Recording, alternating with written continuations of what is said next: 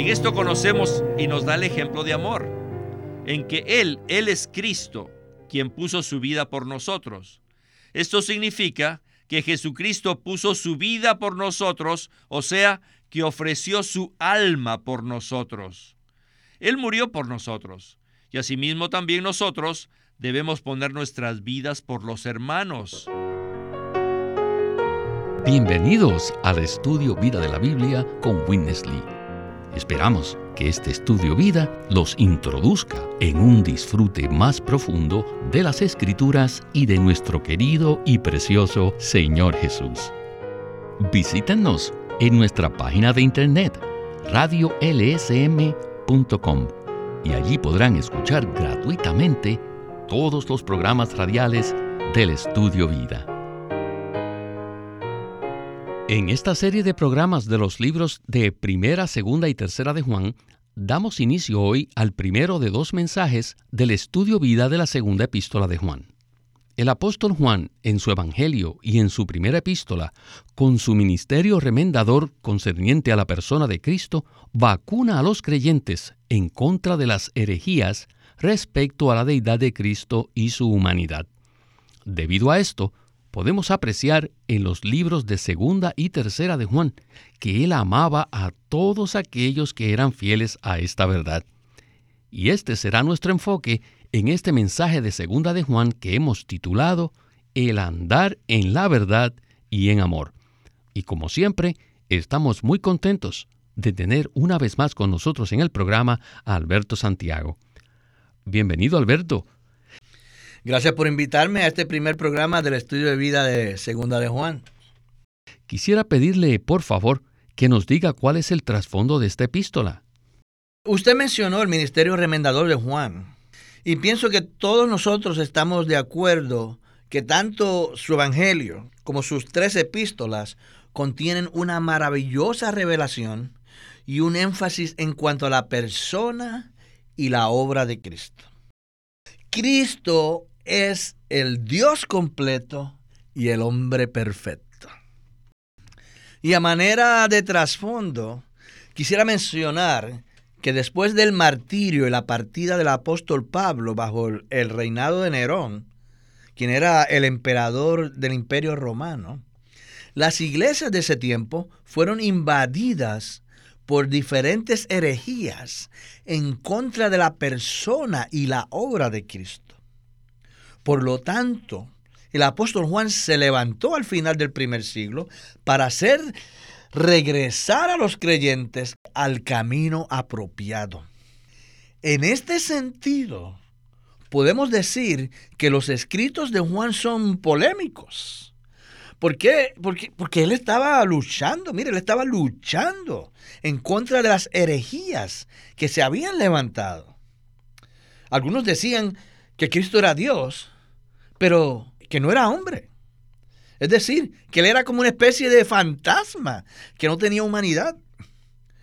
Habían otros que decían que Cristo era un hombre verdadero, pero que no tenía divinidad. También decían que Cristo no había sido desde el principio, sino que había llegado a ser el Cristo al pasar el tiempo. En ese entonces, existían una gran cantidad de herejías terribles, mire, terribles, en contra de la persona y la obra de Cristo. Esa fue la razón por la que Juan vino con su ministerio remendador para remendar los rotos y las rasgaduras que se habían producido en la red de la iglesia en ese tiempo. En su evangelio y en su primera epístola, el apóstol Juan vacunó a los creyentes en contra de todas esas herejías. Luego, en su segunda epístola, Juan les prohíbe a los creyentes participar en cualquier enseñanza herética en cuanto a la persona de Cristo. Y finalmente, en su tercera epístola, Juan escribe para animar a los creyentes a apoyar a todos aquellos que estaban propagando la realidad de la persona y la obra de Cristo. Gracias, Alberto. Y antes de iniciar el primer segmento del mensaje, quisiera leer los primeros tres versículos de Segunda de Juan, los cuales nos serán de mucha utilidad en este mensaje. Dicen así, el anciano a la señora elegida y a sus hijos, a quienes yo amo con veracidad. Y no solo yo, sino también todos los que conocen la verdad, a causa de la verdad que permanece en nosotros, y estará para siempre con nosotros.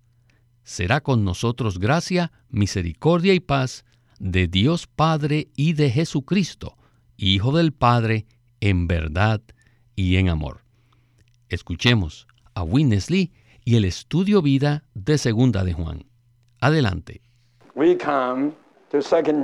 Hemos llegado a Segunda de Juan. El tema de este libro es la prohibición a participar en herejías. ¿Qué son las herejías? Las herejías son las enseñanzas tales como las enseñanzas de los erintios, las enseñanzas de los docetas y los gnósticos.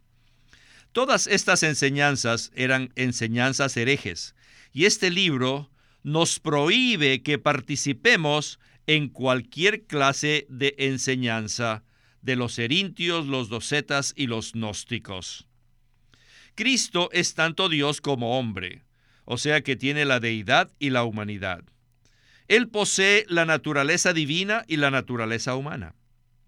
Como tal, Él expresó a Dios en la vida humana y efectuó la redención con el poder divino en la carne humana a favor de los seres humanos caídos, a fin de impartir la vida divina en ellos y llevarlos a que ellos tengan una unión orgánica con Dios. Esta es la verdad que enfatizan la segunda y la tercera epístolas de Juan. La segunda epístola les advierte a los creyentes fieles que no reciban a los que no permanecen en esta verdad.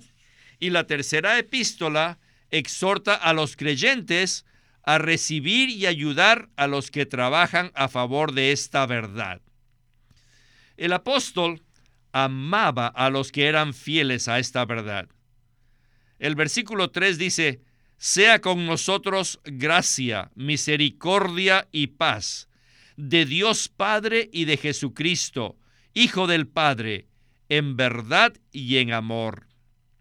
La palabra verdad se refiere a la realidad divina del Evangelio. El amor se refiere a la expresión de los creyentes al amarse unos a otros a medida que reciben y conocen la verdad. Estos dos asuntos constituyen la estructura básica de esta epístola, la base sobre la cual el apóstol saluda y bendice a los creyentes con la gracia, la misericordia y la paz, y que entre ellos existía la verdad y el amor, los cuales son dos asuntos cruciales. Si la verdad y el amor no existieran entre los creyentes, no habría manera de que ellos pudieran disfrutar la gracia, la misericordia y la paz. La gracia, la misericordia y la paz son dados únicamente cuando están presentes los factores básicos de la verdad y el amor. Por tanto, esta epístola enfatiza estas dos cosas, la verdad y el amor. Alberto, esta porción es como un trozo de carne que necesitamos comer poco a poco. Disfruté la visión panorámica que Winnesley dio acerca de la segunda y tercera epístolas de Juan. La segunda epístola se puede resumir en una advertencia para que los creyentes fieles no reciban a los que no permanezcan en la verdad. Y la tercera epístola exhorta a los creyentes a recibir y ayudar a los que trabajan a favor de esta verdad. Finalmente, escuchamos que la gracia, la misericordia y la paz nos son dadas únicamente cuando están presentes los factores básicos de la verdad y el amor. Entonces, ¿qué tal si usted nos ayuda a digerir un poco más estos puntos? Sí, cómo no. Necesitamos comer, digerir y permanecer en estas cosas porque realmente son muy profundas. No muchos creyentes se introducen en la segunda y en la tercera epístola de Juan. Como usted dijo, el libro de Segunda de Juan nos advierte acerca de aquellos que no permanecen en la verdad acerca de la deidad y la humanidad de Cristo. Luego, la tercera epístola nos anima a ayudar a los que trabajan a favor de esta verdad, referente a la persona y la obra de Cristo, apoyándolos y laborando junto con ellos y haciendo todo lo que podamos para que esta realidad divina pueda ser propagada en toda la tierra. Y al final del segmento anterior, Witness Lee introdujo otro asunto con la gracia, la misericordia y la paz, tratando de decirnos que debemos tener la realidad divina del Evangelio respecto a la obra y la persona de Cristo. Cristo es la corporificación del Dios triuno. Es decir, él es tanto Dios como hombre.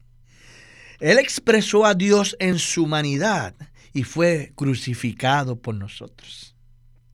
Luego, en su muerte y resurrección, Cristo llegó a ser el Espíritu vivificante a fin de impartir la vida divina de Dios en nosotros e introducirnos en una relación orgánica con Dios. Esta es la realidad divina que nosotros no solo debemos conocer objetivamente, sino que necesitamos que esa verdad divina sea forjada y edificada en nuestro ser interior y que además sea disfrutada por nosotros. Y a medida que esa verdad se forja en nosotros, les digo, espontáneamente amaremos a los demás creyentes y a las demás personas. Pero no con nuestro amor natural, sino con el amor del Dios triuno que ha sido impartido en nuestro ser. Esto significa que nosotros, sí, nosotros expresaremos esta realidad divina en el amor divino hacia los demás. Así pues, esta es la base para que nosotros podamos disfrutar de la gracia, de la misericordia y de la paz. Gracias, Alberto.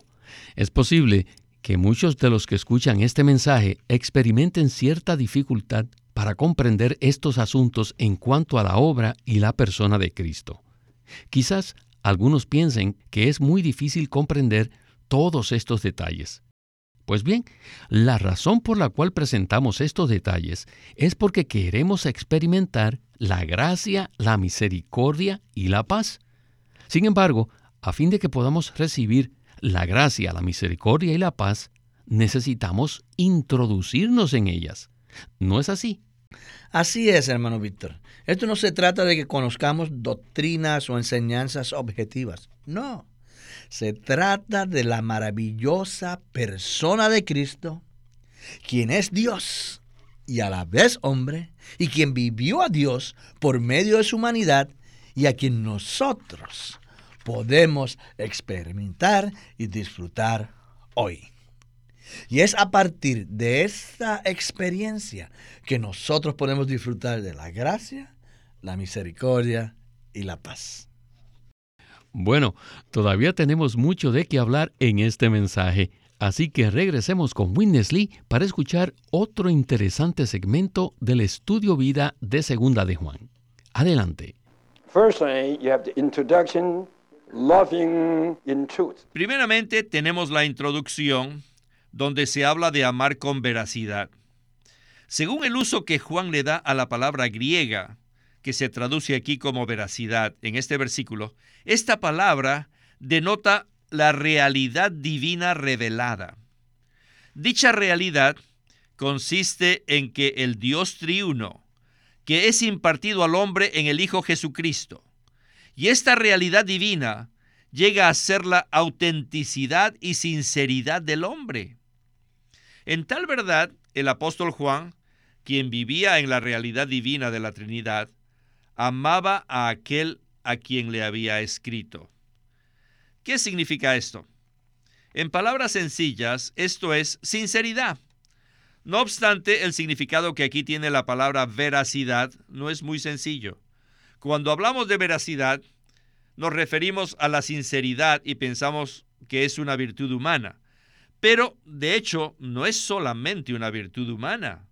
Esta clase de virtud humana es el resultado de la realidad divina que disfrutaba Juan.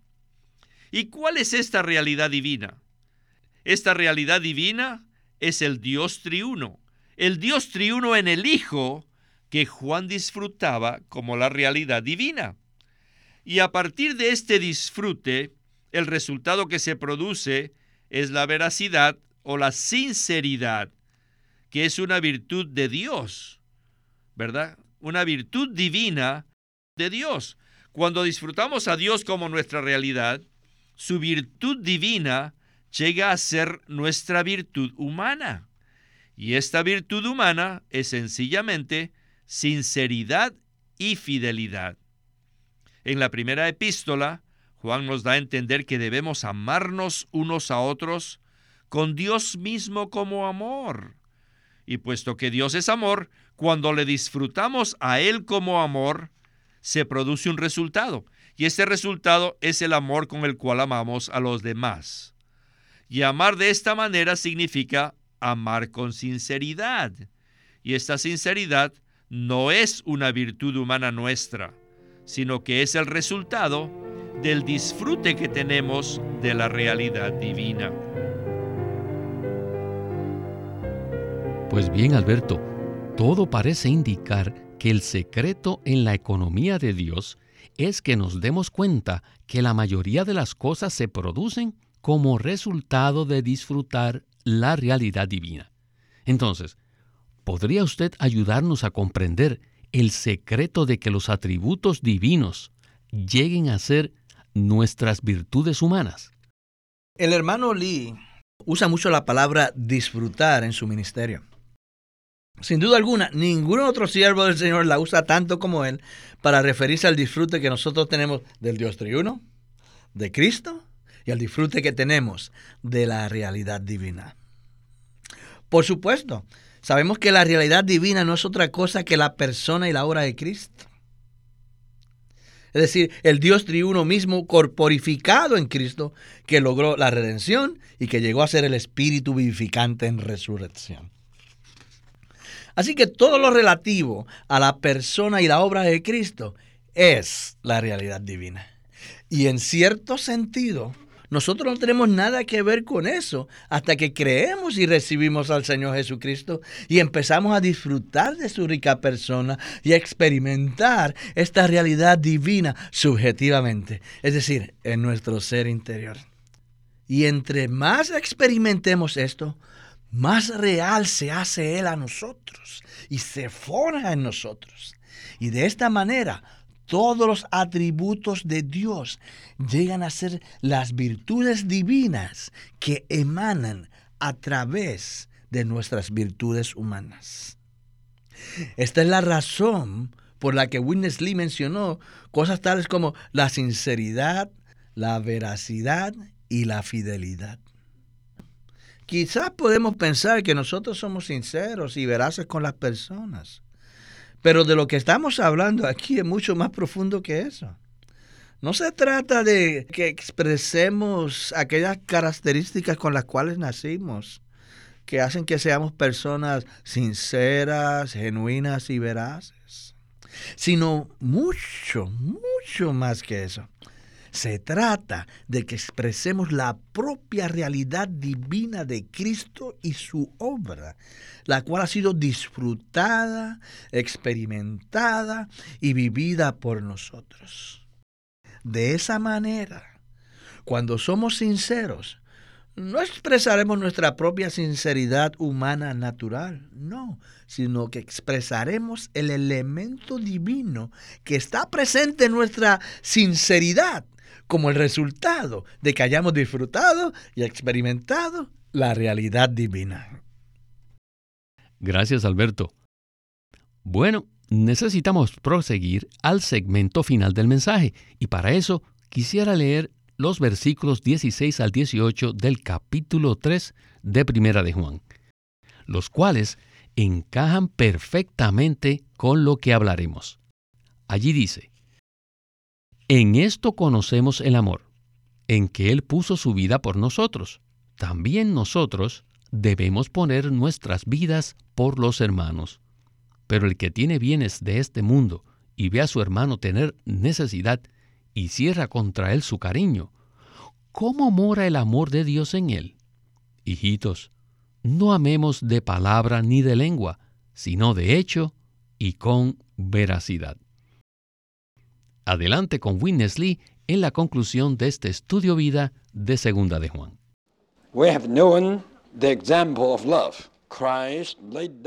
En esto hemos conocido el amor, en que Él puso su vida por nosotros.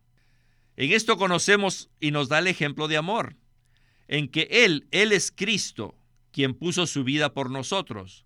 Esto significa que Jesucristo puso su vida por nosotros, o sea, que ofreció su alma por nosotros. Él murió por nosotros, y asimismo también nosotros debemos poner nuestras vidas por los hermanos.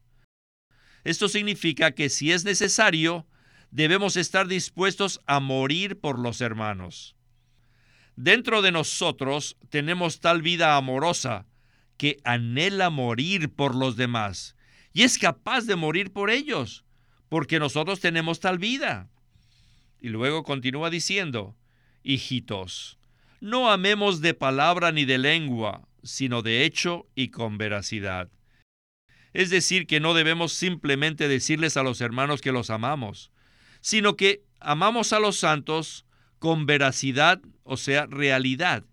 Y esto significa amarlos con la realidad divina que ha llegado a ser nuestra virtud.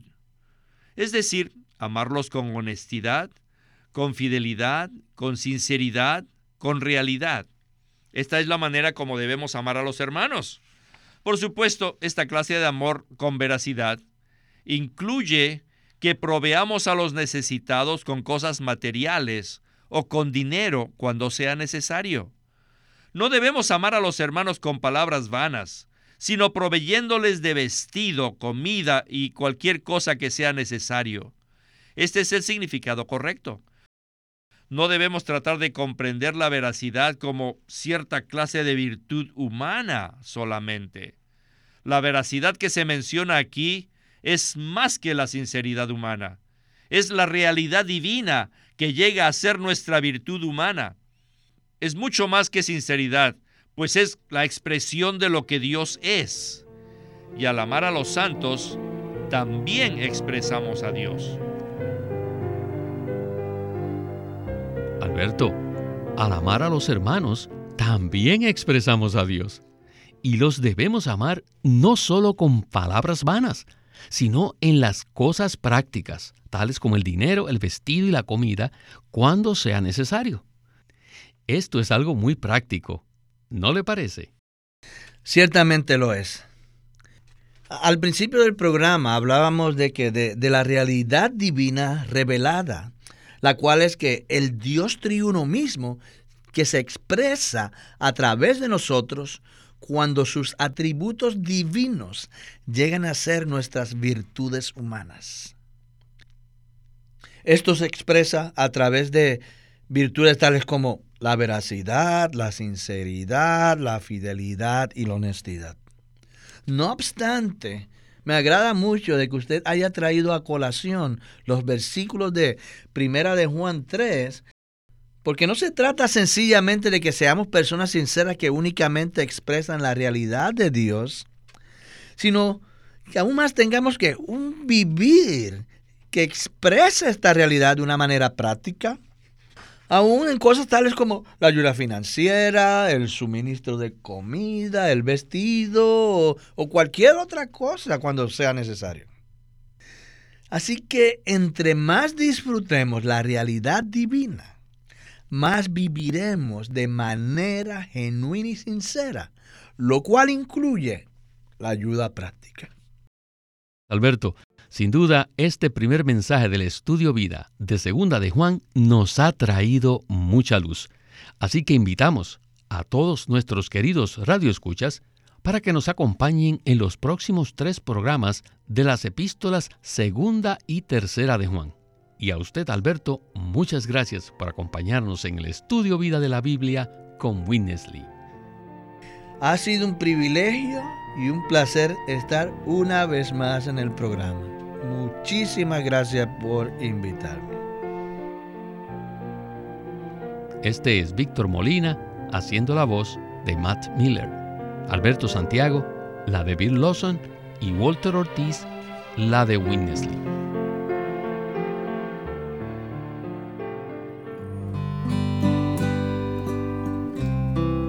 Experimentar a Cristo como vida para la edificación de la iglesia.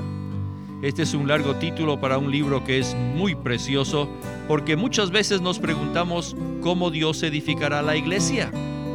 Él dijo en Mateo, yo edificaré mi iglesia. Sí, y Él está edificándola. Pero ¿cómo podemos entrar nosotros en la obra que Él está haciendo? Y después, ¿cómo podemos nosotros cooperar con Dios? En este libro, Experimentar a Cristo como vida para la edificación de la iglesia, Witness Lee presenta la manera de crecer en vida, de conocer la unción del Espíritu, de experimentar a Cristo para así poder edificar la iglesia. Él usa primera y segunda de Corintios para llevarnos a entender y a conocer por experiencia cómo nosotros podemos cooperar con Dios pero no para ser personas espirituales o ser objetos de admiración o adulación, sino para edificar su iglesia.